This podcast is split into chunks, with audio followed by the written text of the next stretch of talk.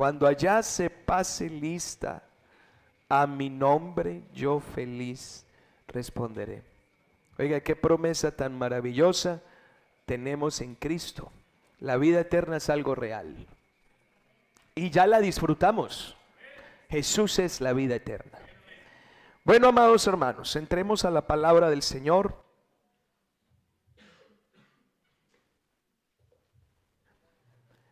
Para el mundo evangélico el bautismo es una doctrina principal. Sin embargo, cada grupo la practica bajo su propia interpretación de las escrituras. Quiero llevarlos a que meditemos en algunas cosas y es, es interesante preguntarnos si la Biblia habla del bautismo, escucha lo que le voy a decir, como una práctica que es válida independientemente cómo se practique o si habla del bautismo como una práctica que tiene que ser ejecutada de una forma en concreto para que sea válida. Hoy hay mucha gente bautizada en el mundo, mucha. Sin embargo, yo le haría una pregunta a todos esos que han sido bautizados. Si existe un modelo bíblico para el bautismo, ¿estás bautizado según ese modelo? Y si no lo estás,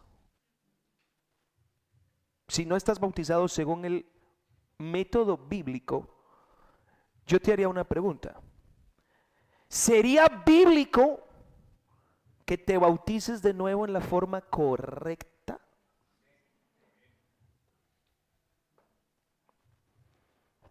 Básicamente hay dos vertientes de la práctica del bautismo en el mundo evangélico. Está el bautismo en el nombre de Jesús y está el bautismo en los títulos Padre, Hijo y Espíritu Santo. ¿Cuál de los dos es el correcto si ambos tienen base bíblica? Es interesante esa pregunta. ¿Cuál de los dos bautismos es correcto si ambos, el bautismo en el nombre de Jesús tiene bases y el bautismo en el nombre del Padre, el Hijo y el Espíritu Santo, pues también hay base? Entonces, ¿cuál es el correcto? O hay otra pregunta. ¿O es posible que exista una alteración de algún texto sagrado? Entonces, es interesante pensar en eso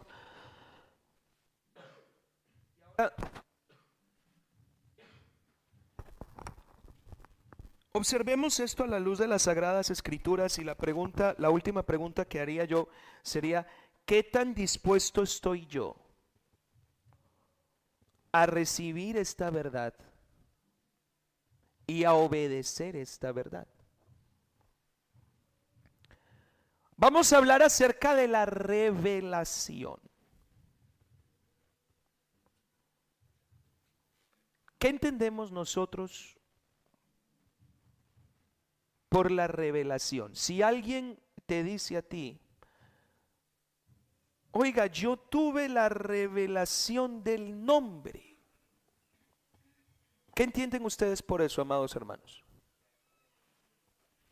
¿Qué es eso de la revelación del nombre? ¿Qué es?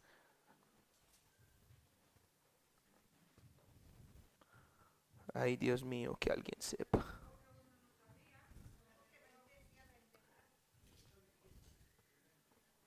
¿Qué es la revelación del nombre? O cuando usted le dice a alguien, Dios a mí me reveló su nombre. ¿Usted qué le está diciendo a esa persona? No, pero es que no es solo que Dios me habló. A veces Dios habla y no está revelando el nombre. Pero eh, eh, hermanos, seamos concretos. Pero es que con eso está diciendo lo mismo que, ¿qué es revelar el nombre? No, pues que me reveló el nombre, sí, pero ¿qué es? Ah, bueno, ya es otra cosa. Y ahí el hermano Jorge le acaba de atinar al blanco. Porque nosotros a veces hablamos de la revelación del nombre solo como la acción de Dios de hacernos entender que hay uno solo. Sin embargo, esa no es toda la revelación. Esa es una parte de la revelación. Ahora les explico por qué. Amados hermanos, la revelación del nombre tiene dos partes. La primera tiene que ver con conocer al Dios único por su nombre y entender sus funciones. Isaías 43:10, vosotros sois mis testigos, dice Jehová, mi siervo que yo escogí, para que me conozcáis, creáis y entendáis que yo mismo soy. Eso dice Isaías 43:10. Antes de mí no fue formado Dios, ni lo será después de mí. Entonces, en esta primera etapa de la revelación se despejan todas las dudas tocante a Jesús. En todos los aspectos. La revelación no admite dudas de que Jesús sea el Padre. No admite dudas de que Jesús es el Hijo. No admite dudas de que Jesús es el Espíritu Santo. Algunos nos llaman Jesús solos y la verdad es que sí, porque solo hay uno y es Jesús. Pero dicen que no tenemos al Espíritu y eso es mentira. Porque entonces, ¿qué fue lo que Jesús prometió? Os enviaré la promesa del Padre, el Espíritu Santo. ¿Qué es lo que nosotros recibimos? El Espíritu Santo. Entonces, la revelación entiende que Jesús es el Padre, es el Hijo y es el Espíritu, pero no son tres personas diferentes. Eso hace la revelación.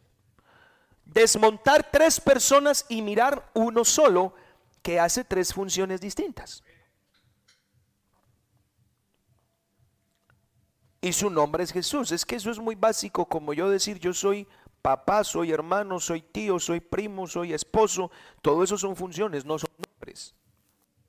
Por lo menos ahora al cumpleaños del niño viene mi hermana, mi cuñado, mis sobrinas, un tío que viven por acá. Y cuando yo me siente ahí, voy a hacer varias funciones a la vez. Voy a contar cuántas funciones voy a hacer hoy. Una, papá, Juanes. Otra, esposo de Cristina. Otra, hijo de Marco Tulio y la Bernisabel. Entonces ya va papá, esposo, hijo, sobrino de Jorge. Si viene Werner, pues primo también. Y pastor, porque van a estar ustedes, pues eso espero. Y hermano, porque viene la morocha. Y tío, porque vienen mis sobrinas.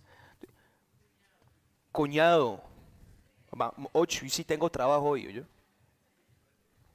No, suegro tampoco, no, no, no, no. No repete, todavía no. todavía no. Pero yo no, no me voy a dividir. Son funciones que dependiendo en el contexto donde esté o con la persona que hable, voy a hablar de una de otra manera. Esa es la diferencia entre la unicidad de Dios y la unidad de Dios. Por eso les dije, hoy voy a hablar de cosas, hermanos, que van a sonar un tanto tocante a este tema. Pero bueno, Dios me ha impulsado a hacerlo. Y me dejo sin miedo, así que sin miedo. El mundo trinitario habla de la unidad de Dios. Un Dios único, sí es único, pero está compuesto por tres seres coeternos, coexistentes. Eso es unidad. Es como un cartón de huevos. ¿Cómo le pongo yo acá? Un pack de leche. Esto es un pack. ¿Cuántas leches tiene dentro? Eso es unidad. Pero no es unicidad. La unicidad es que yo abra esto y saque solo una caja. La diferencia entre la unicidad y la unidad es esa. La primera parte de la revelación es entender eso. Ve, hermanos,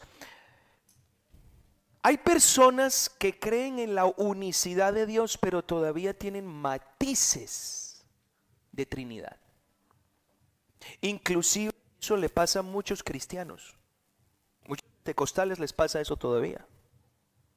No creen del todo la unicidad de Dios.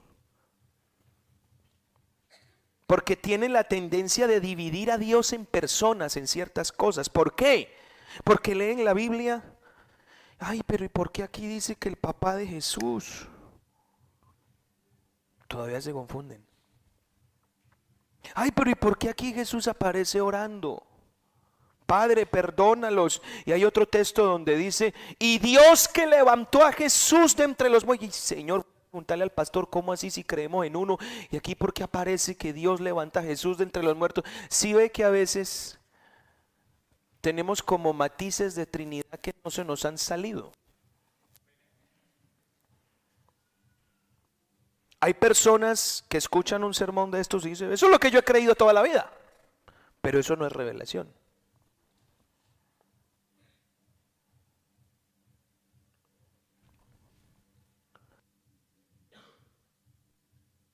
Una persona con revelación tiene un conocimiento absoluto sin sombra de duda sobre la naturaleza y la identidad de Dios. Esa es una persona con revelación. No tiene sombra alguna de la identidad de Dios. Y lo observa como un ser único, total, compacto e indivisible, que es capaz de hacer muchas cosas a la vez. Y lo creen tanto que no lo cuestionan. Aunque no entiendan cómo lo hizo, pero no lo cuestionan. Por ejemplo, los que tenemos 100% claro de que Dios es uno por donde lo mire, por arriba, por abajo, por un lado, por el otro, al derecho, al revés, por dentro, por fuera. Vamos a la escena del bautismo de Cristo. Llega Jesús, se encuentra con su primo, Oiga, vengo a que me bautice. No, ¿cómo así? Yo no puedo bautizar. Yo digno, bautíceme usted a mí. No, pero es que deje así. Prácticamente le digo así. Deje así. Es para que esto se cumpla. Bueno, en fin. Y resulta que, ¿qué ocurre? Cuando bautizan a Jesús, ¿qué pasó? ¿Qué vio Juan? No ¿qué vio el mundo. ¿Qué vio Juan? Vio una paloma y él supo que era el Espíritu Santo. Pero también escuchó qué? Una voz. ¿Y qué dijo esa voz? Para los que creemos en la unicidad de forma absoluta, uno no se confunde con eso. Uno dice, pues yo veo el mismo. Pues el mismo que está en el agua es la misma paloma que bajó y es el mismo que está arriba hablando. ¿Y cómo lo hace? Uno no sabe explicar eso. no, yo no sé cómo lo hizo, pero, pero es el mismo. Sin embargo, la persona que tiene cierta sombra de duda dice, pero aquí pasa algo raro. ¿Cómo así que usted me viene a decir que hay uno y ahí yo veo tres? Y encima otro con forma de paloma. Para el que cree en la unicidad de forma absoluta, escucha a un hombre llamado Jesús de Nazaret en una cruz que lanza este grito y dice, Padre, O más bien dijo, Dios mío, ¿por qué? Una persona que cree en la unicidad dice, yo no sé por qué dijo eso, pero Él es Dios. Yo no sé de pronto a qué se refería, pero no hay otro. Ahora, otro que tenga una sombrita por ahí, dice, no, yo, Jesús es Dios, pero ¿y entonces qué pasó ahí? Entonces Dios se separó de Jesús porque estaba muriéndose. Sombras. Ahora, ¿en qué consiste la revelación? La primera parte de la revelación. La revelación tiene un, un sello de garantía. ¿Cómo le puedo mostrar esto yo? A ver, voy a intentar Bueno, ¿alguno tiene por ahí un super iPhone que me preste? ¿Alguno tiene un super iPhone? Venga, Osquitar, présteme su super... Ya todos saben que el hermano Oscar tiene un super iPhone. No, pero quíteme la, la, la carcasita un momentico, que quiero mostrarle algo. Es muy dura la carcasa. ¿Alguno me puede prestar un... que me pueda... Es que quiero mostrarles algo de... Venga, Lianita, eso sí. No te lo voy a tirar al piso, no te preocupes. Vean, hermanos, el sello es la marca de identidad de un producto. Lo digo aquí porque usted ve este símbolo y ese símbolo ya dice a qué casa pertenece, quién es su fabricante, qué calidad tiene. Si usted ve uno igualito, ay, es un iPhone, pero no tiene el la manzanita de Adán, dicen algunos. Pero usted ve un aparato con este símbolo y usted dice, uy, este, este es bueno. Ese no es el Xiaomi que tengo yo. Que también es bueno, el Señor me lo regaló. Padre, perdóname. No siempre tan codicioso. Lo que yo les quiero mostrar del, del, del, sello es que el sello es como el la garantía. El sello habla por sí mismo. La idea del producto es que le vean esto, que sepan de dónde es. La revelación tiene una marca, como un sello. Como un sello que si usted tiene, si usted entendió esa marca, usted entendió la revelación. La marca no es entender que Dios es uno, sí, que Padre, sí es uno. Gracias, Leanita, sano y salvo, vea. Ese no es el sello, el sello está aquí. Mire, San Juan 17, 6.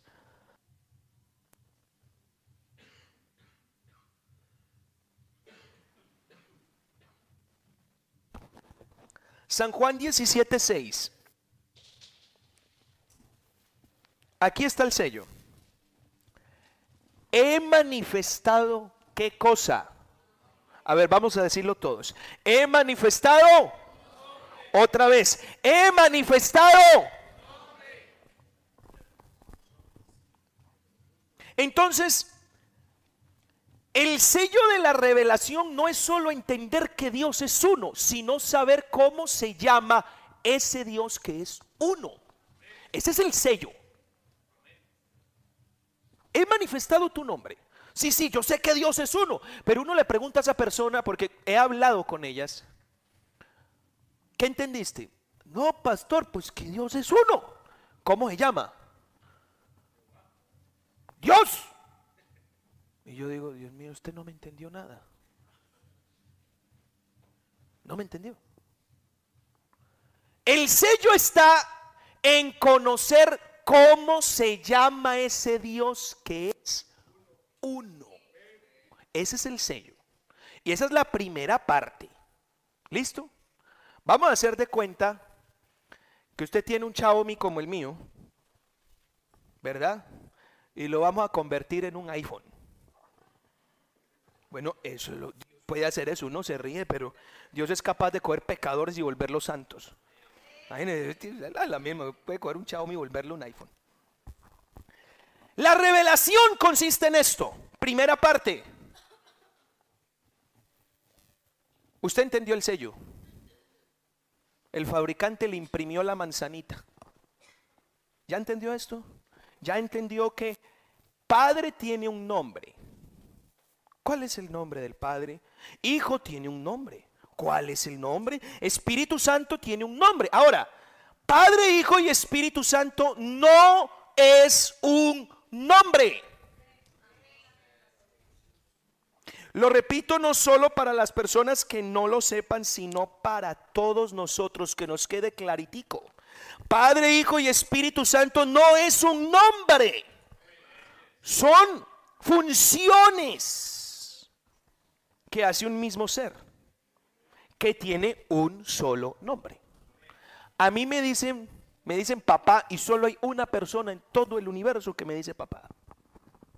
Mi hijo. Hay una sola persona que me puso el apodo Gordi. Mi mujer. Gordillo me dice a veces. No sé dónde ve el gordo. Pero ella me dice gordillo y yo ya sé quién me está hablando. Si a mí me dicen Marquitos, yo ya sé que me pueden estar hablando los amigos o los tíos. Mi hermana me tiene un apodo, me dice Potas. No sé por qué, pero me dice así. Entonces yo ya sé quién me está hablando. Pero si a mí me dicen Marcos, reacciona el papá, reacciona el hijo, reacciona el primo, reacciona el... Todo, el, todo reacciona.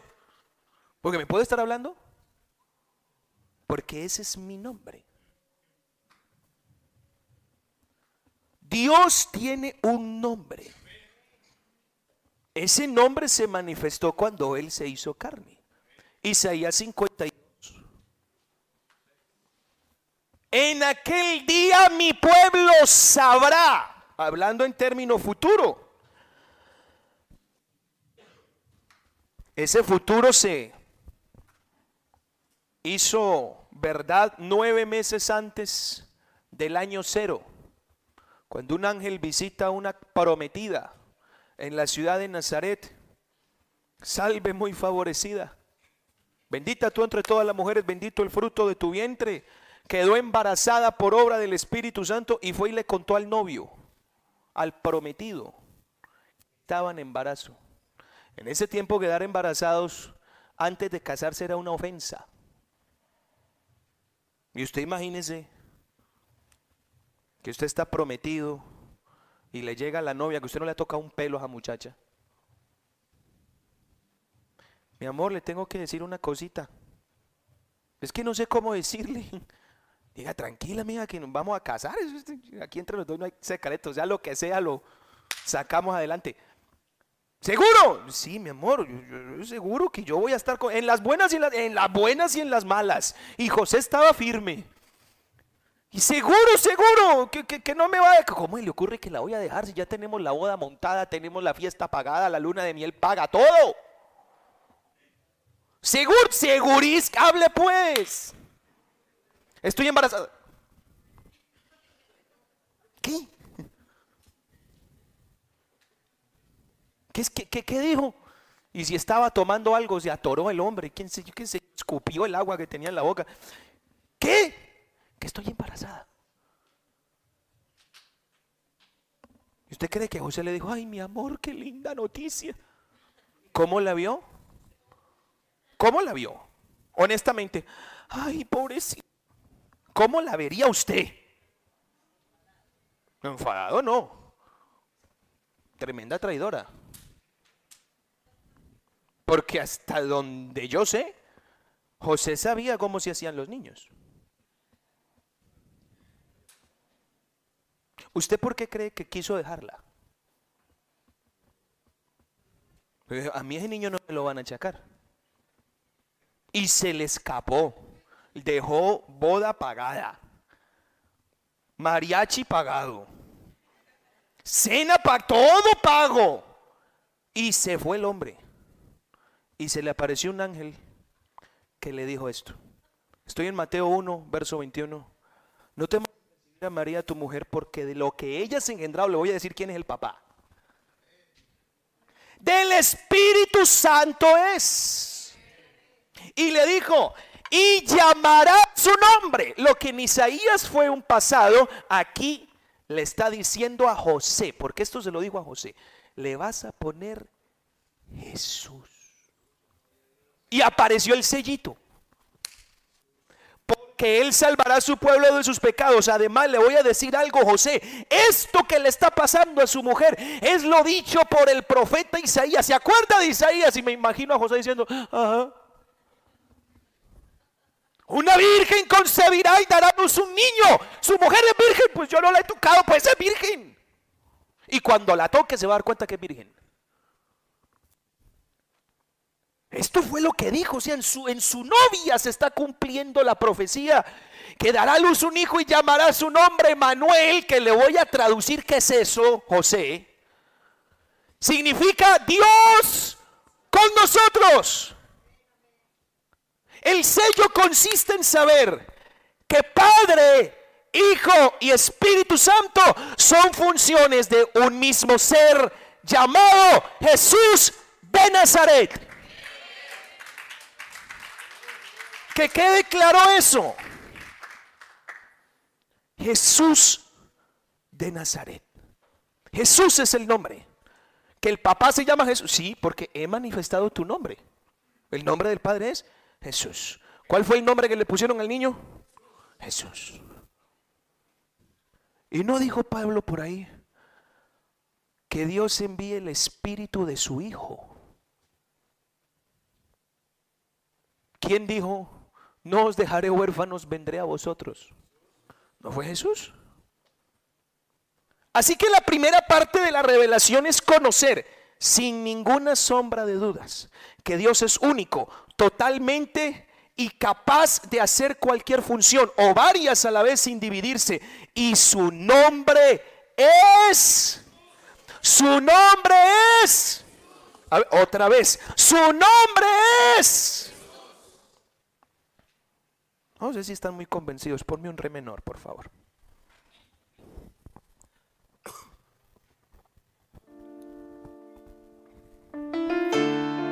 Su nombre es Jesús, el nombre más lindo que llevo.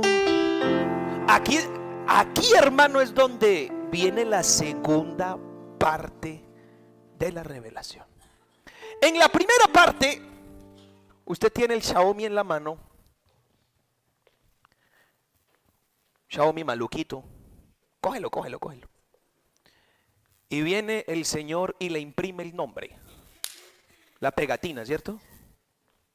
la primera es que se le entrega a usted en la mano la pegatina del nombre. Usted ya sabe cuál es el sello. El sello es que su nombre es... Ahora vamos a hablar de la segunda parte de la revelación. Marcos 16, 16. Y aquí es donde diría mi suegro, para aquel que no quiere... Aquí, pastor, ya que ya me da pena decir estas cosas, hermano. Estoy madurando.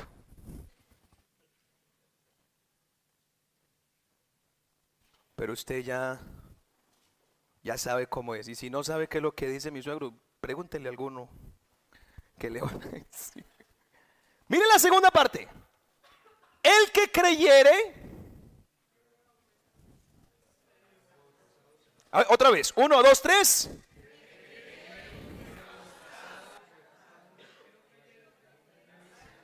Hermanos, la revelación del nombre, por eso les dije ahorita que el hermano Jorge le dio al punto, la revelación del nombre está íntimamente ligada a la salvación. Está estrecha con la salvación. Ese nuevo conocimiento, ese sello llamado el nombre de Jesús, tiene una función. Observe el texto.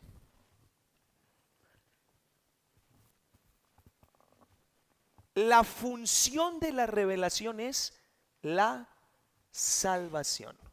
Pero la salvación se compone de dos partes. Primero, creer. ¿Y qué es lo que creo? La revelación. La revelación del nombre la tengo que creer. Que Padre, Hijo y Espíritu Santo no son tres personas, es uno solito, por donde lo mire. Porque si hay alguien que está solo en la vida es Jesucristo. Y le gusta estar solo. A uno siempre le gusta estar acompañado. A Jesús no le gusta. A otro no daré mi gloria ni mi alabanza a esculturas. Antes de mí no fue formado Dios ni lo será después de mí. Si Él lo conoce todo, lo único que no conoce es otro Dios. Pues si él no lo conoce, será sabio, dijo el hermano Eliseo. Y nosotros tratemos de encontrar a otro. El que creyere. Vale, yo creo la revelación, pero ahora esa revelación la tengo que obedecer. Es decir, y ser bautizado es salvo. El nombre Jesús quiere decir Dios es salvación. Y ahora vamos a Hechos 4:12. Para que hubiese salvación para los hombres, se hizo necesario entender la revelación de Dios. No hay otro nombre bajo el cielo dado a los hombres. Quiere decir que este nombre, esta revelación de Dios, se nos dio como un regalo. Y escuche una cosa. Y por eso voy a comenzar a ser muy vertical. Usted puede creer que Jesús lo perdonó de sus pecados, murió en la cruz por sus pecados. ¿Eso está bien o mal? Está bien. Usted puede creer que Jesús resucitó. ¿Está bien o está mal? Usted puede creer que Jesús es santo. ¿Está bien o está mal? Usted puede creer todo eso. Y que la sangre de Jesús a usted lo limpia. Todo eso está bien. Pero hay una cosa que si usted no la cree, por mucho que usted crea todo eso, usted se pierde. ¿Quiere que se la muestre? Juan 8:24.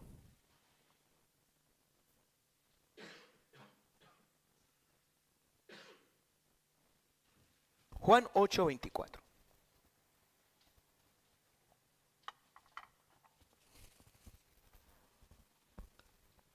La única cosa que si la persona no cree se va al infierno es esta. Os dije que moriréis en vuestros pecados. Porque si no creéis que yo morí, si no creéis que yo resucité, ¿el mundo evangélico sabe que Jesús resucitó? Eso lo saben hasta los musulmanes. El que me corta el pelo a mí es un musulmán que está a la vuelta de mi casa. Y yo siempre he tenido como el este, quiero evangelizar a un musulmán, quiero conocer cómo piensan y tal, y voy a evangelizarlo. Me fui, me le senté ahí en la silla y el hombre a peluquearme, muy amable, muy bella persona, y comienzo yo a preguntarle, oye, ¿qué crees tú? Ah, no, yo creo esto y esto, y me comenzó a contar y le dije, ¿y Jesús quién es para ti? Jesús es un buen hombre. Profeta, es un buen hombre. Profeta como Mao un profeta. ¿y ustedes creen que Jesús resucitó? Claro, resucitó. Pregunto, el texto indica que creer en la resurrección, aunque es fundamental,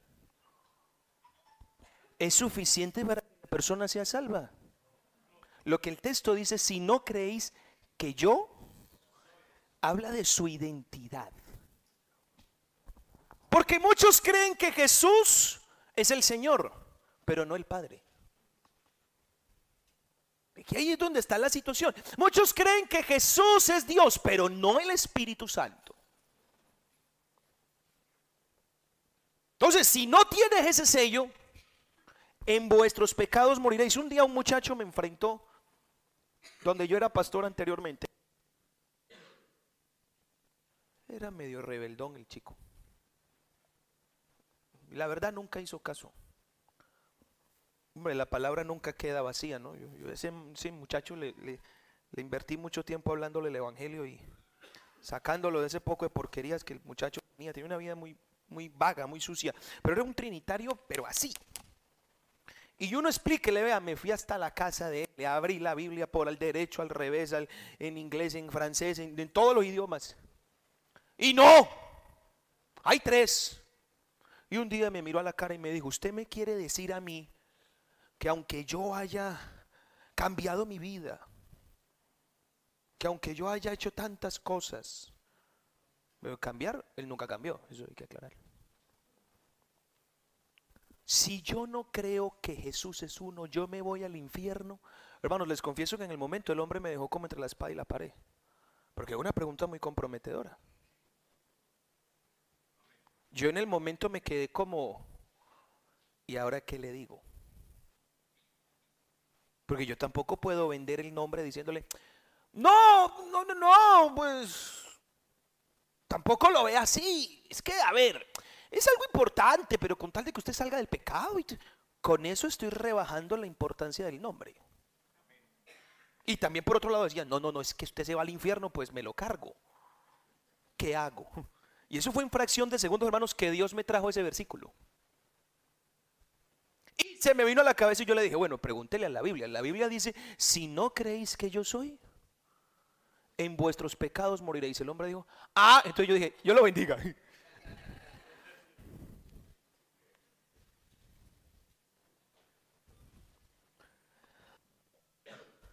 Cuando uno entiende que Jesús es Dios, hermanos, el amor de la salvación cobra más sentido. Siempre nos han enseñado lo siguiente. Por eso permítame ser grotesco con lo que voy a decir. Resulta, Caro, ¿cómo se llama tu papá? Emerson. Resulta que Emerson es el rey de una ciudad, de un país, y se están muriendo esa gente de una enfermedad gravísima y necesitan un trasplante urgente, necesitan donaciones de sangre y solo la única sangre que sirve es la sangre real. Y él se está muriendo de angustia porque su gente, él dice, yo los amo tanto, que venga Carito, vaya y dele la sangre a ellos. Ella tiene conciencia. ¿Ella qué diría? Pero ¿por qué yo? Si el que los ama es usted, ¿por qué no va usted? Porque me va a matar a mí. Ahora, hermanos, permítame, yo voy a decir esto con toda franqueza. Si la Trinidad existiera, yo amaría a Jesús y no al Padre. Porque el que murió por mí fue Jesús. Ahora, cuando uno recibe la revelación de que no existen personas, sino que es uno solo, la salvación cobra un sentido, ¡wow! Porque el Padre no mandó a otro. El Padre se vino él.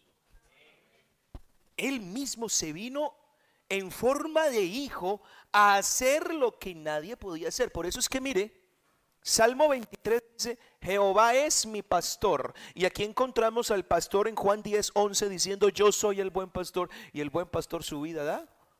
Cuando uno mira ese sello, uno dice, Dios mío, Dios sí me amó. A tal punto que hasta fue capaz de venir Él. Ahora bien, esto comienza a complicar.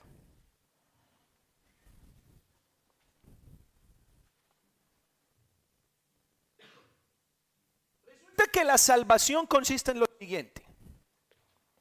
Julieta tiene el Xiaomi. Lo vamos a convertir en iPhone.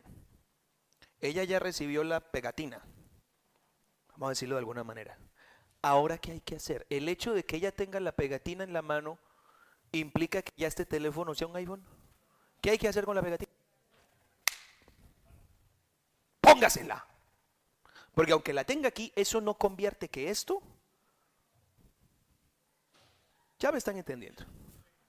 No te lo digo porque luego te lo lleva. Vea, Jesús dijo el creyera y fuera bautizado. Ahora, este sello que usted ha recibido, ese sello de la revelación se lo tiene que poner la persona en el alma. Voy a repetir eso porque pensé que iba a haber un pentecostal que me iba a decir,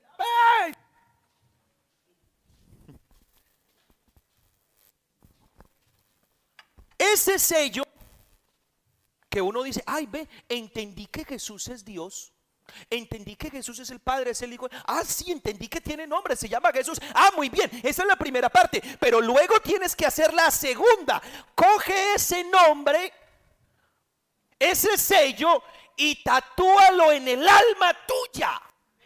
Es ahí donde el perdón se ejecuta de manera legal y garantiza que ese ser humano que lleva el sello del nombre es mío, hijo de Dios. El pecado es tan grave y devastador que la única manera de perdonarlo es con el sello de la revelación.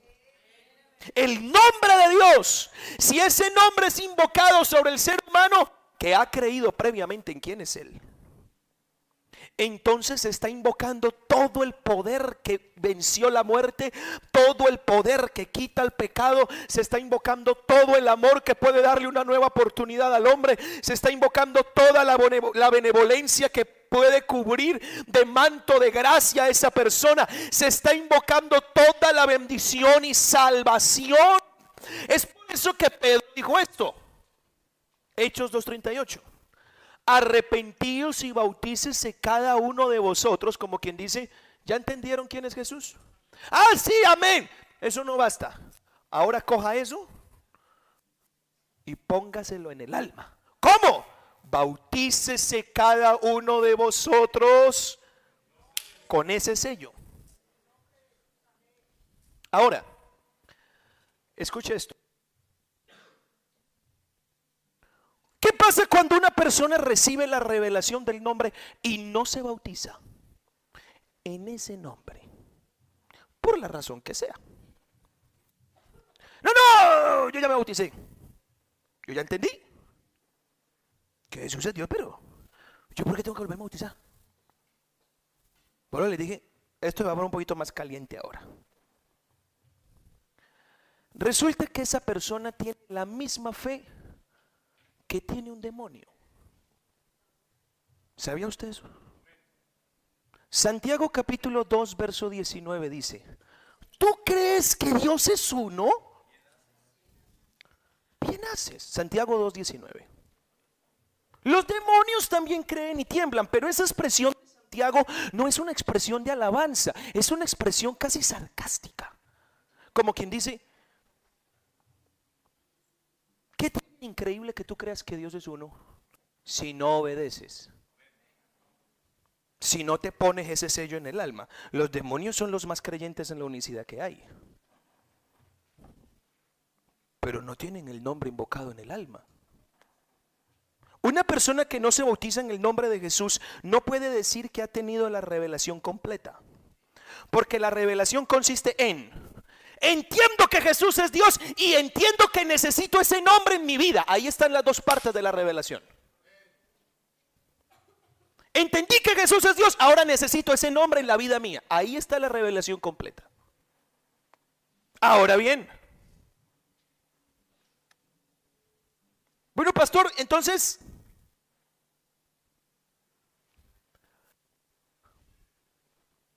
¿cómo me bautizo? Porque es que resulta que toda la vida me han enseñado a mí que el bautismo es en el nombre del Padre, Hijo y Espíritu Santo. ¿Por qué? Porque la Biblia lo dice. Mateo 28, 19.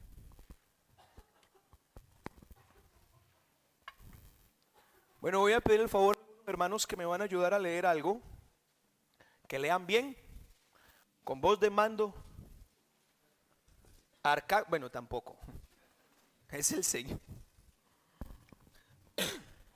¿Qué dice Mateo 28, 19? Por tanto, id.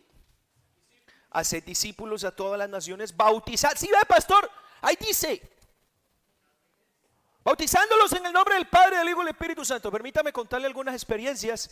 Cuando yo fui pastor asistente de mi padre, me acuerdo que llegó a la iglesia una familia gitana. Y llega una señora, una señora mayor, Ustedes saben que ellos eh, viven como en patriarcados. Está el paz superior o la madre principal y todos los hijos con sus esposas y sus nietos son todos como una gran familia. Entonces resulta que según las costumbres gitanas, si la mujer queda viuda, esos son los más cerrados, ella se tiene que quedar sola toda la vida y se tiene que vestir de negro. Pues esa señora, ya un poco mayor, llegó a la iglesia, llegó con un par de hijos, y ellos por costumbre, por tradición, son de creencia trinitaria. Y Dios les dio un machetazo, les reveló el nombre. Y yo sí lo veía, yo esa señora lloraba. Y uno de los dos pasó adelante y lloraba. Uno de ellos se bautizó. Y la señora quería ser bautizada en el nombre de Jesús. Porque lo que nace después de entender que Jesús es Dios es, necesito que me invoquen ese nombre ya. Porque solo ese nombre me da perdón. Solo ese nombre. Ese nombre indica la autenticidad de que su perdón fue perdonado. Su perdón, su pecado fue perdonado, borrado. Entonces resulta que los otros hijos que no iban a la iglesia dijeron, no, usted mamá no se bautiza hasta que su pastor de su iglesia venga y hable con el nuestro. Y si su pastor convence a nuestro pastor, usted se bautiza. Mi papá me dijo, mi hijo, acompáñeme. Hágale pues. Yo era el asistente, ¿no? entonces yo me fui. Oiga, hermano, había en esa casa, no le miento, como unos 12. Un pastor y 12 diáconos. El pastor ni habló. Bueno, yo los he traído a ellos para que expliquen. Entonces comenzaron. Sacaron libros, sacaron revistas, sacaron estudios. Pito, no estoy haciendo esto en burla. Estoy explicando una experiencia que vivimos. Comenzaron a hablar que Jesús, que tal, que, el Padre, el Hijo, que el bautismo. papá le digo, búsqueme un solo bautismo en la Biblia hecho en el nombre del Padre, el Hijo y el Espíritu Santo. No, no, no, no, es que no hay. Pero es que el bautismo en el nombre del Padre, el Hijo y el Espíritu Santo es que es así porque fue Jesús quien lo dijo.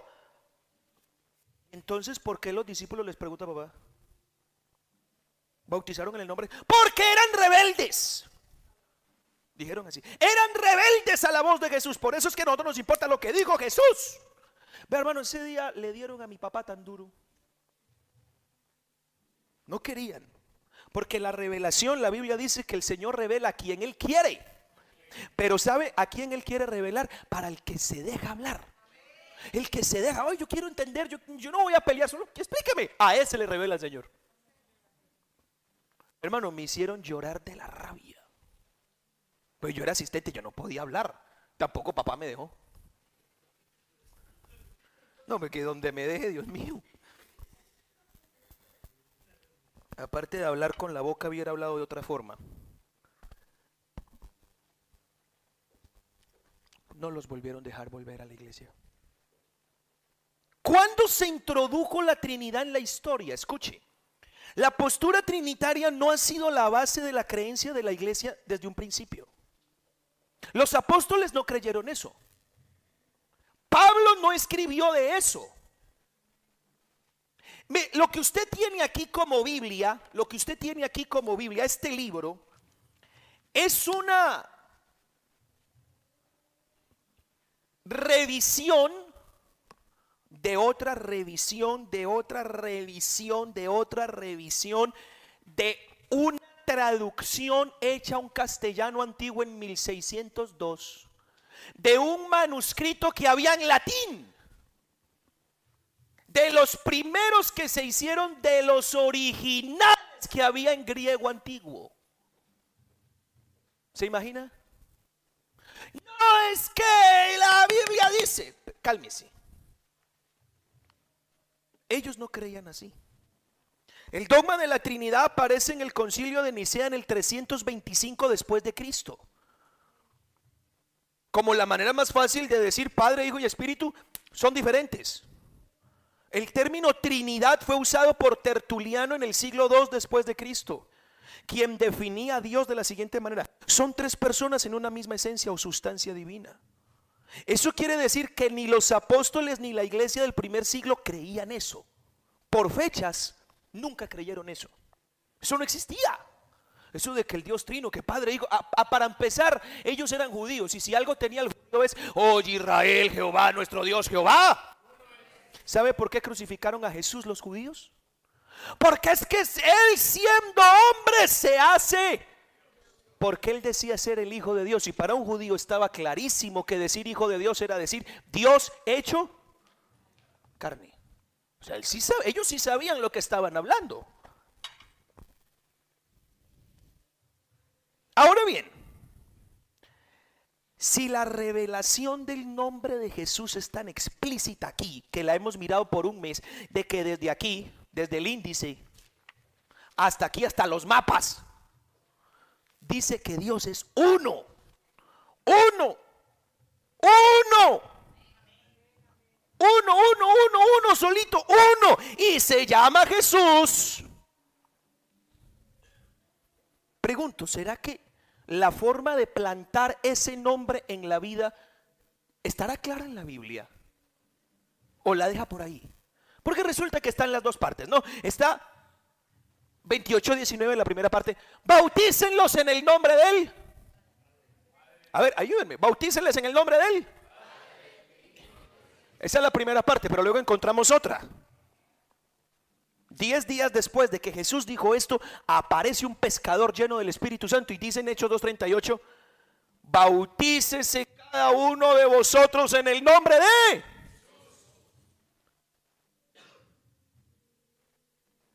¿Cuál de los dos, estoy preguntando, es el correcto? Porque entonces pudiéramos decir, con tal de que usted esté bautizado, o cabe la posibilidad de que alguno de ellos haya sufrido una interpolación. ¿Sabía usted que es una interpolación? Es una alteración del texto original. Eso significa interpolación. Si logramos encontrar la interpolación, eso quiere decir que uno de esos dos versículos no está bien. Y si uno de esos dos versículos no está bien, uno de esos dos bautismos no existe. No es que no esté bien, es que no existe. El apóstol Pablo dijo en Efesios 4:5, un Señor, una fe y dos bautismos. No me refute. El pastor soy yo. Dos bautismos. Mis hermanos, y es rebelde. Dos bautismos. Háganse más rebeldes, hermanos, por favor. En esto se los permito. ¿Cuál de los dos? No es que yo ya me bauticé, yo ya sé. Les tengo algunas fuentes no unicitarias, fuentes no bíblicas que hablan de una alteración que se le hizo a Mateo 28, 19. ¿Las quieren escuchar? Bueno, voy a pedirle hermano Harold, necesito 1, 2, 3, 4, 5. Hermano Harold, hermano Fiber, hermana Carol, hermano Jason, me falta uno aquí. Mano Duan. En ese orden. Vengan por favor. Acérquense todos por favor. Ellos van a leer algunas fuentes, escuchen esto, no unicitarias que demuestran una interpolación, es decir, una alteración del texto original. Y la alteración usted la tiene en su Biblia, y es Mateo 28, 19. Bueno, vamos a empezar por aquí.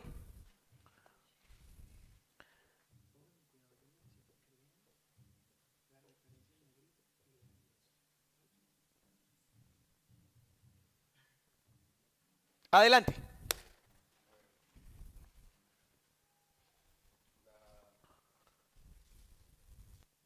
Primera referencia dice Enciclopedia Católica, 8 volúmenes, dice volumen 2, página 365, dice en Cristo. La Biblia nos dice que los cristianos son bautizados en Cristo, que pertenecen a Cristo. En Hechos de los Apóstoles 2, del 36 al 39, 10 del 48 al 19 dice, bautizándolos en el nombre personal de Jesús. Una mejor traducción sería dentro del nombre de Jesús. Solo en el cuarto siglo la frase en el nombre del Padre y del Hijo y del Espíritu Santo se convirtió en una práctica, traducido de la página 164. Como resultado, fe y obras, lo cual era sellado y perfeccionado con el bautismo, el nombre de Jesucristo, eran llamados cristianos, es decir, personas relacionadas con Cristo de modo especial. Más tarde, el nombre de Jesús se desarrolló y se convirtió en el nombre del Padre, del Hijo y del Espíritu Santo, traducido de la página 166.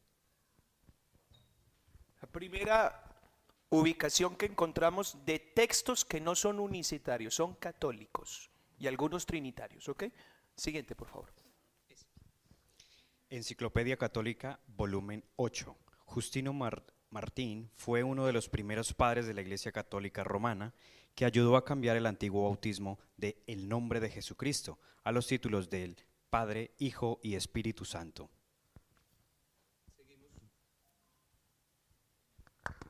No me vayan a tirar la herramienta, por favor.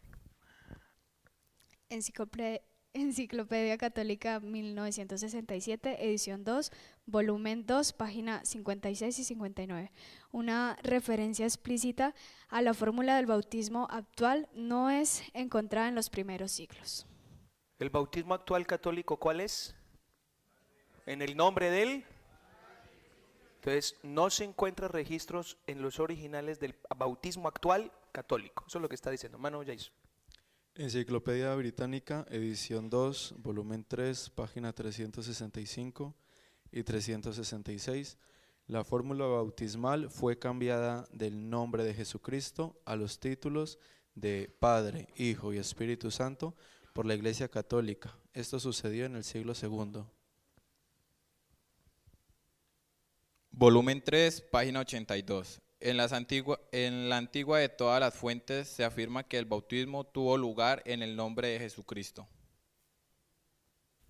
Muchas gracias, muchachos. Pueden sentarse. Bueno, voy a pedir el favor, hermano Jorge Tobón, hermana Elizabeth. Y voy a pedirle el favor a Mano Rubiel. Vengan, hermanos, por favor, los tres. Son tan amables. Quiero que me ayuden a leer estas otras tres referencias. Suban, mis hermanos, sean tan amables.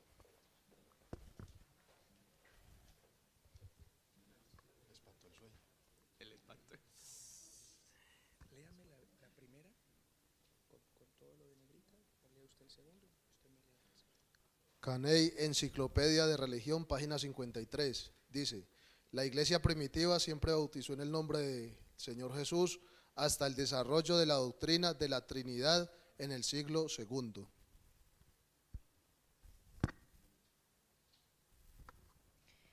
Hastings, Enciclopedia de Religión, volumen 2, página 377, 378 y 389.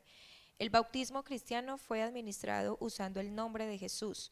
El uso de la fórmula trinitaria de ninguna manera se sugiere en la historia de la iglesia primitiva.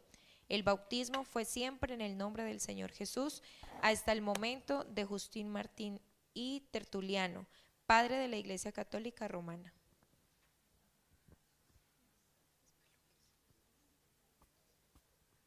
Una organización bautista llamada Perdón. Escuchen esto, hermanos. Esta es una, este es un dato muy interesante que quiero que, que escuchen esta historia, por favor. una organización bautista llamada Sembradores de la Buena Semilla y la Iglesia Bautista de la Gracia en Monterrey, México. Hicieron una revisión de la versión Reina Valera que normalmente utilizamos de la Biblia y encontraron varios errores que hay en esa versión que no están en los originales. Así que sacaron una nueva versión entre el año 2005 y 2007 que se llama que se llama Reina Valera purificada, en la cual quitan las añadiduras y dejan solo lo escrito en lo original. En esa versión, Mateo 28, 19 dice, Id y hacer discípulos a todas las naciones, sumergiéndolas, en paréntesis, bau- bautizándolas en mi nombre.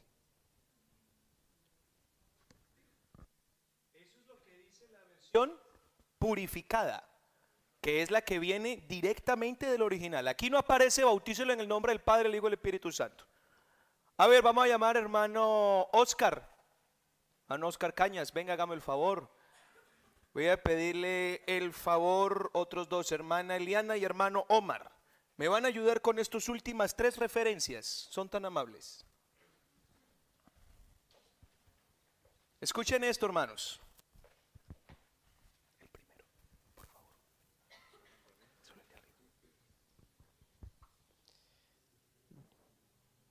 Filadelfo Lopera, escritor y párroco colombiano muy reconocido, escribió un libro titulado Dios. Página 93, 95 y 101 y 10, 106. El bautismo de la iglesia del primer siglo era en el nombre de Jesús, porque Jesús era todo para ellos, su Dios, su Señor, su Salvador.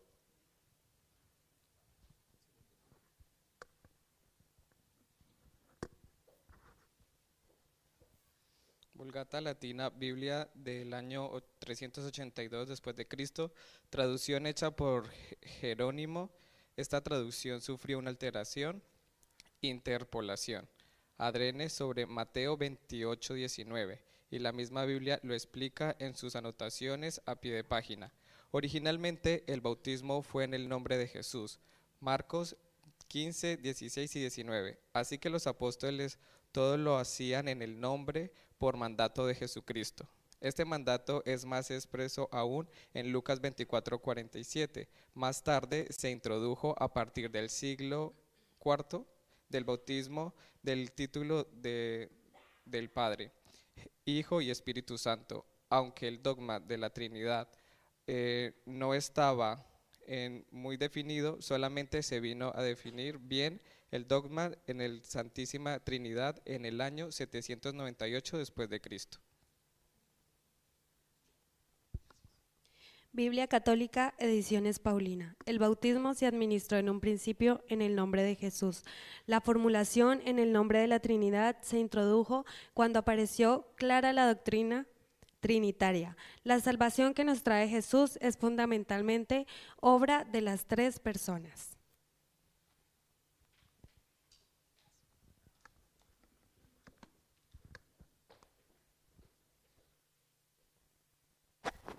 ¿Qué les parece? No sé si a usted le produce eso algo. Los veo muy callados. Los veo muy callados. Los veo muy callados porque eso, hermanos, no lo hicieron los unicitarios.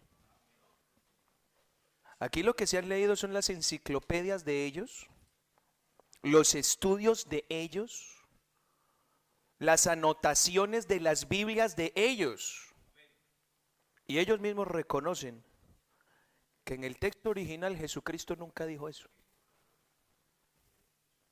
Lo que se dijo fue, en mi nombre. Eso fue lo que se dijo. En el siglo IV aparece eso. Pero como ya había gente trinitaria, vamos a acomodarlo. Ahora, ¿qué podemos nosotros entender con esto? ¿Existe el bautismo en el nombre del Padre, del Hijo y del Espíritu Santo? No existe. No existe porque escrituralmente nunca ha estado. Nunca. Y lo que tiene no es cierto. Y no lo digo yo. Lo dicen las enciclopedias católicas, los párrocos, los párrocos, los expertos trinitarios, son los que dicen eso. Ellos mismos afirman que el único bautismo que existió desde el principio siempre fue en el nombre de Jesucristo. Ellos mismos lo tienen claro. Ellos mismos. El bautismo fue practicado por los judíos, Hechos 2.38, en el nombre de Jesús. A los samaritanos, Hechos 8.16, en el nombre de Jesús a los romanos en la casa de Cornelio, Hechos 10:48, en el nombre de Jesús. Y a los efesios, Hechos 19:5, cuando oyeron esto, fueron bautizados en el nombre de Jesucristo. ¿Quiere eso decir, pastor, el que está bautizado en el nombre del Padre, el Hijo y el Espíritu Santo estaba mal bautizado? No, no está mal bautizado. Sencillamente no está bautizado. No está bautizado. Porque el único bautismo que existe es en el nombre de Jesús. Yo no pretendo meterle esto por los ojos porque me dé la gana. O no es que yo pretenda rebautizar gente. Es que la Biblia dice, y por todo el mundo, predicar el Evangelio a toda criatura. El que creyere y fuere bautizado. No sirve solo que usted crea. No sirve solo que le parezca bien que Jesús es Dios. Es que si usted no tiene ese nombre invocado en los tuétanos, no le sirve de nada lo que crea. no le sirve de nada. Sin el nombre no hay perdón. Sin el nombre no hay reconciliación. Sin el nombre no hay justificación. Sin el nombre no hay salvación. Ayúdenme por ahí. Termino con esto. ¿Qué hago con los que ya se bautizaron en los títulos? Aquí está el problema. Pastor, yo ya me bauticé. Hermanos, yo le pedí a Dios que me ayudara esta mañana. Yo sabía que me, que me iba a meter en un problema. Sin embargo, invité a Tertuliano, a Jerónimo, para que se lo digan ellos.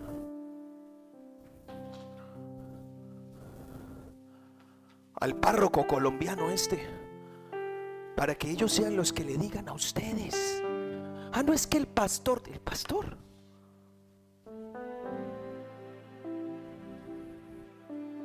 Cuando era pastor en Sevilla, Dios nos llevó al hogar de unos nigerianos. Ellos llegaron a la iglesia de una forma muy particular. El día que me posesionaron ahí, que yo estaba recibiendo la iglesia, ellos llegaron. Ese día no los pude saludar, era un sábado, pero el domingo llegaron. Pero pastor, y me sacó un tratado en el spanglish que hablaba, porque en Nigeria hablan inglés. Y él intentaba hacerse entender entre español y, pastor, darme esto un año atrás. Yo vendo cosas en, un semáforo. Una persona de aquí, uh, pastor, darme esto. Yo no, sabía y yo guardarlo, cartera. Mi, mi esposa, mis hijos. Todos orar, Dios. Tu iglesia, Dios, llévanos tu iglesia. Y me acordé, pastor, un año después. Tu cartera. Y estaba eh, eh, esto, pastor un año, pastor, me decía así, un año. Y yo, y yo, te quiero visitar. ¿Me dejas visitar? Oh, pastor, of course, pastor. Of course, pastor. Venga, mi y me fui, hermanos, a la casa de, de Silvestre y Sandra. Comencé a hacerles refán. Lo que pasa es que yo voy a saco. Mis refanes no es qué es la Biblia ni. Aunque todo eso es importante. Mi refán es el pecado, el evangelio, la fe, la gracia. Cuando llegué al nombre y les expliqué quién es Jesús, oh pastor, oh my God. Entiendo, pastor, entiendo. Uno, uno. Jesus, uno, uno. Yo sí, uno. Uno. Y yo en mi Spanglish también me le puse como para que. Y hermano, es en ese Spanglish, ¿entendió? Es que para Dios no es difícil, hermano, así sea por lenguaje de señas. Pero Dios tiene la manera de hacerle entender que Él se llama Jesús.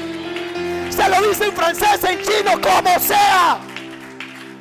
Se lo dijo a ese señor sin yo hablar inglés. Y él habla inglés. Y ahí por señas, y yo, yo casi en plastilina y entendió. Silvestre, tú necesitas ser bautizado. Oh, pastor. Yo, yo sabía, yo necesitar algo. Eso, bautismo. Yo, yo necesito bautismo. Gloria a Dios. Yo necesito bautismo. Aleluya. Y feliz Silvestre. Y, y Sandra, ¿entendiste? Claro, pastor, yo entender. ¿Te vas a bautizar con Silvestre? No, no, no, pastor, no, no. Yo ser bautizado en mi país, 15 años tenía yo. No, tenía 15 años cuando la bautizaron. Me dijo. Y me dice, además, pastor, ella hablaba mejor el español. Yo ya fui bautizada en el nombre de Jesús en mi país. No sé de dónde me salió lo que le dije. Pero yo le dije, ¿sabes una cosa, Sandra? El nombre de Jesús no es una fórmula mágica. No es como si tú cogieras una varita y dijeras esto, una varita mágica, Uno llega, abra cadabra, ¡ping! El nombre de Jesús no funciona así. En el nombre de Jesús se te perdonan los pecados. Mi registro. Me invitaron No. Yo le dije, el nombre de Jesús tiene efectividad de perdón cuando tú sabes quién es Jesús. Porque si a ti te bautizan en el nombre de Jesús, sin tú saber que Él es el sello, que Él es el Padre, no te sirvió de perdón, no hay nada. No, no, no, pastor, yo, yo ser bautizada en mi país, yo ya ser bautizada. Imagínense, a veces salen personas que ya han sido bautizadas en la Trinidad y le salen con esas a uno. Pero esta fue bautizada en el nombre de Jesús. Entonces yo llamé a mi pastor. Yo, papá, ¿cómo le parece que me salió pin, pin, pin? Y me dijo exactamente lo que yo ya le había dicho a la señora. Y yo dije, bien, vamos bien. Le digo yo a Silvestre, y comenzamos las clases y llegó el momento donde, Silvestre, te bautizo el domingo. ¡Oh, aleluya, pastor, el domingo! Un mastodonte, hermano, de 1.90. Acuerpado como yo, vea. Y Sandra no, Sandra no se bautiza. Y no, y no, y no. Me levanto a orar una mañana y le dije, Señor, ¿qué le digo yo a esta señora? Porque ella dice que no se rebautiza y que eso no existe del rebautismo. Es que hermano, el rebautismo no existe porque solo existe uno. Y si lo haces mal, es que no lo has hecho. Entonces yo, Señor, ¿qué le digo a Sandrita?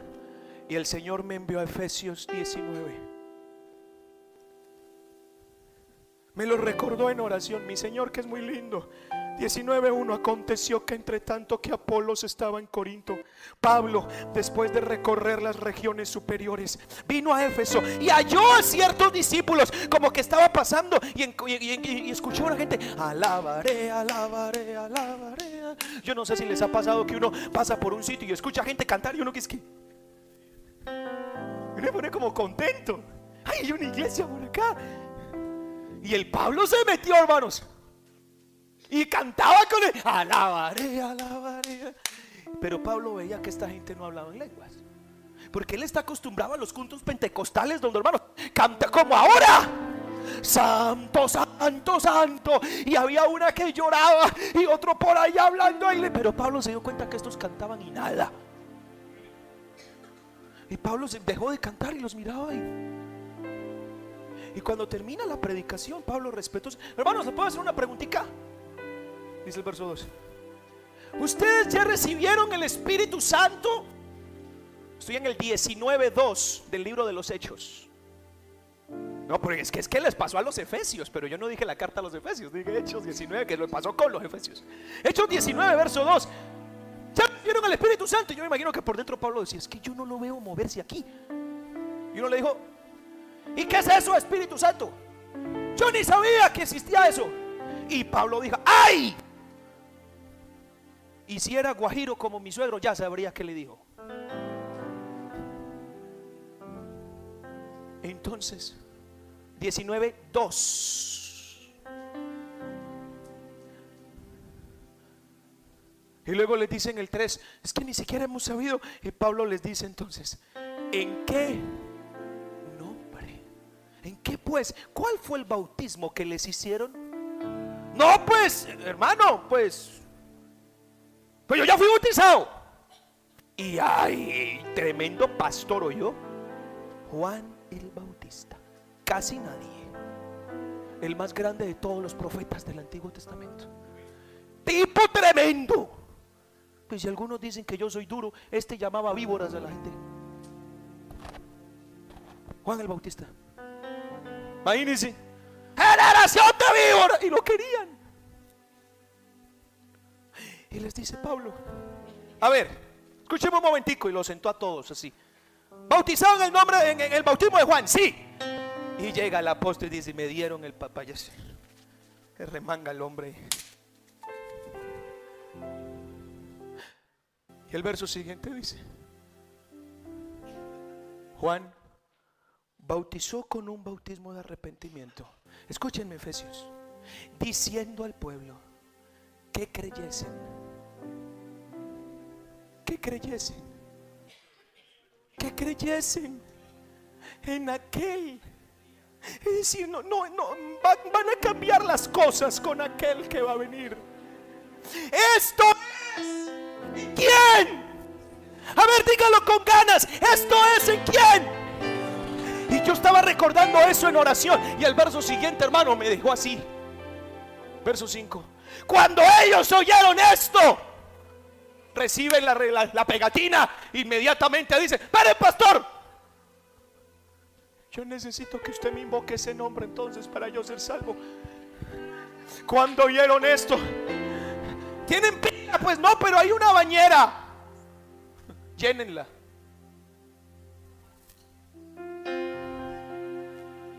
Yo te bautizo a ti en el nombre. Lo sumergió. Todo se bautizó. Cuando salen del agua salen así, como mirando para el techo. ¿Qué me ha pasado? Siento algo diferente. Y dice, y espera y verá lo que le va a pasar ahora. Arrodíllese. ¿Qué hago? Levante las manos. Adore. Y comienzan a adorar. Y en el verso siguiente. Y Pablo les impone las manos. Y comenzaron a hablar en otras lenguas. Reciben el Espíritu Santo. Y el Señor me dice, dígale a Sandra eso. Me levanto de la oración como motivado. Hola, pastor. Me saluda Silvestre. Silvestre, tu esposa. Aquí está, pastor. Sandra, pastor. Ay, pastor. Hola, Sandrita, ¿cómo está? Bien, pastor, bien. Sandrita, ¿puedes venir a la iglesia hoy? Antes del culto era un jueves, el bautismo era el domingo, el de Silvestre. ¿Puedes venir? Aleluya. Sí, pastor, sí. La senté conmigo en, la, en el comedor. Una mesita ya estaban. ¿Te bautizas? No, pastor. You know. You know. Ya fui bautizado en nombre de Jesús, 15 años. Le leí la historia. Hermano, esa mujer agachó la cabeza. No me refutó ni media palabra. Cuando volvió, bautíceme, pastor. Yo necesito el nombre de Jesús, pastor. Bautíceme, pastor. Llegaron los dos vestidos de blanco.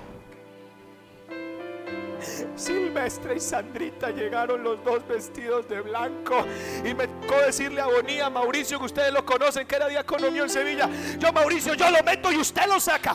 Te bautizo en el nombre de Jesús para el perdón de tus pecados. Se le pone la pegatina luego viene Sandra, la que decía que ya estaba bautizada. Métase al agua, Sandra, y se metió Sandra al agua.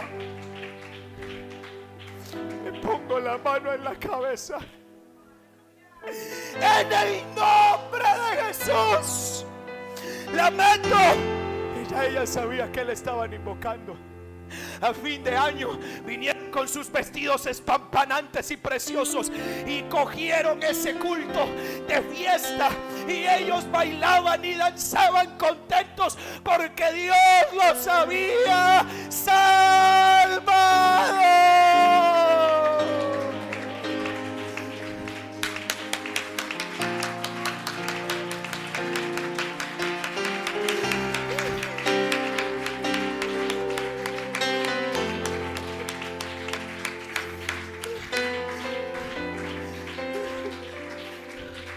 No me vuelvo a bautizar.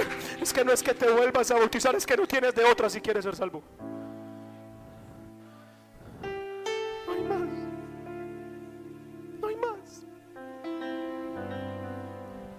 Padre, Hijo y Espíritu Santo, eso fue una fórmula que nunca ha existido aquí. Si a ti te invocaron el nombre del Padre, el Hijo y el Espíritu Santo, pecados siguen vivos. Perdóname que te lo diga así siguen vivos. Tu nombre no está escrito allá. Pero mi vida cambió. Listo. Sellémoslo. ¿Qué más necesita?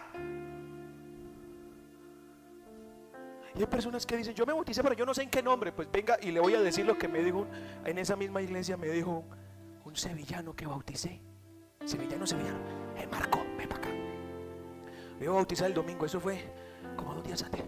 Tú invócame en nombre de Jesús que te escuche. Aquí, aquí que te escuche que me dice Jesús. Yo tengo que saber que me dice Jesús.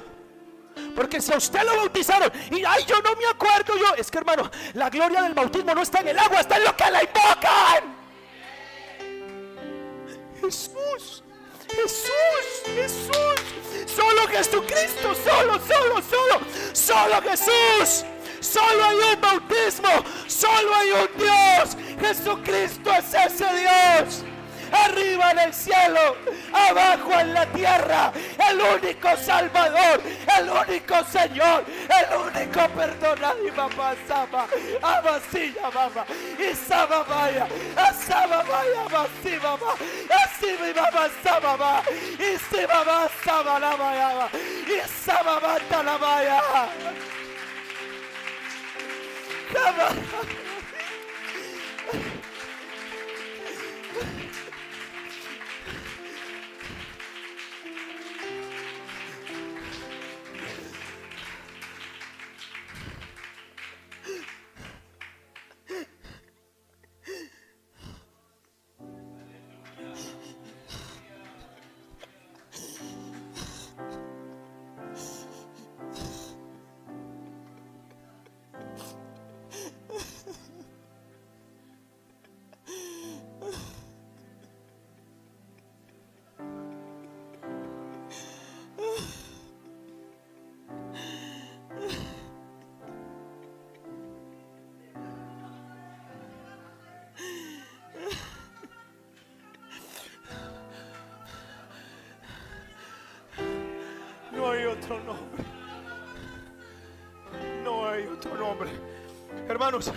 La verdad hay que recibirla. La verdad hay que obedecerla. Y hay que andar en la verdad. De nada le sirve usted conocerla si no la recibe. De nada le sirve si no la obedece.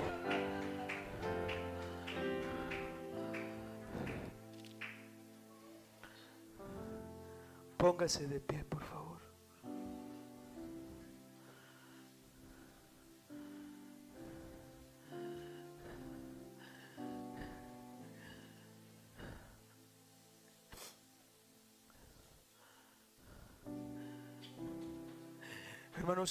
Pueden ocurrir dos cosas después de escuchar esto. Una, o la persona no vuelve más, o se convence de que necesita el nombre. Porque muchos no reciben la verdad.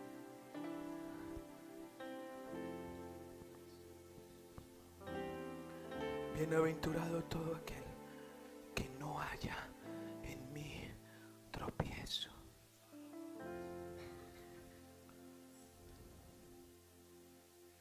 ¿Tienes el nombre de Jesús? Ah, yo no sé, yo, a mí me parece que no le parezca. Esté seguro. Porque si no lo tiene, más vale que lo coja rápido. Voy a orar. Que Dios toque al que tenga que tocar esta tarde.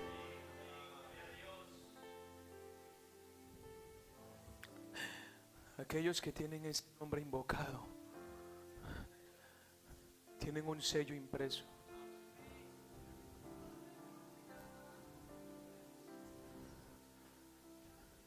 El que creyere y fuere bautizado será, será.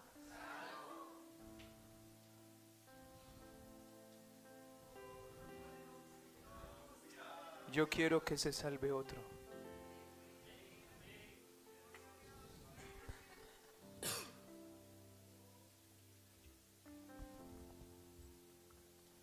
Oren en sus mentes.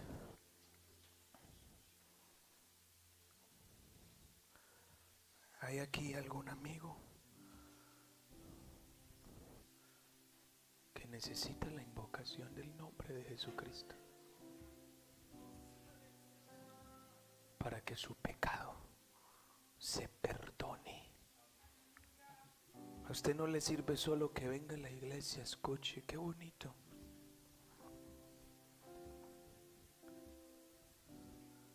Si no cumple el total de la revelación, no hay salvación.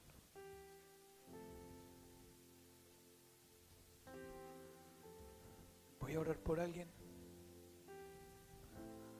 que entendió. Si quiere pasar, venga. Si no, no se preocupe que Dios ya llegó allá. Pero yo sí les pido a todos ustedes, oren en sus mentes. Hoy cerramos este capítulo de doctrina con un gozo muy grande. No sabe el gozo que a mí me da cuando tengo el privilegio de ponerle la mano en la cabeza a una persona en el nombre de Jesús de Nazaret. No hay nada más bíblico que eso.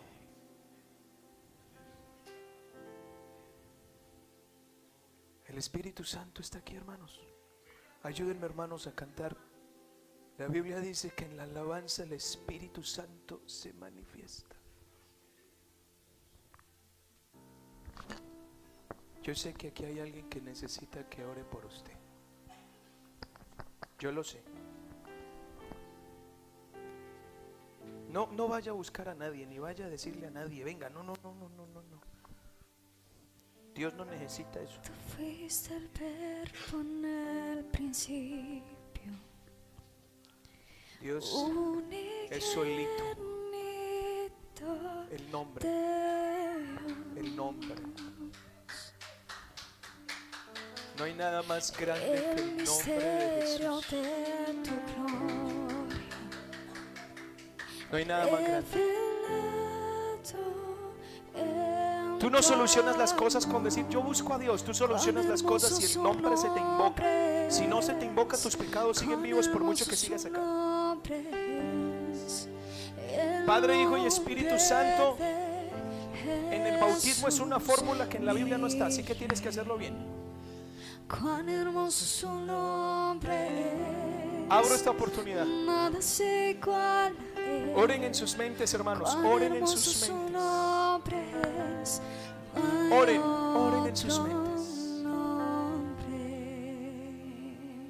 Señor, hay alguien que tú vas a salvar. Yo creo. Que al menos uno hoy. Me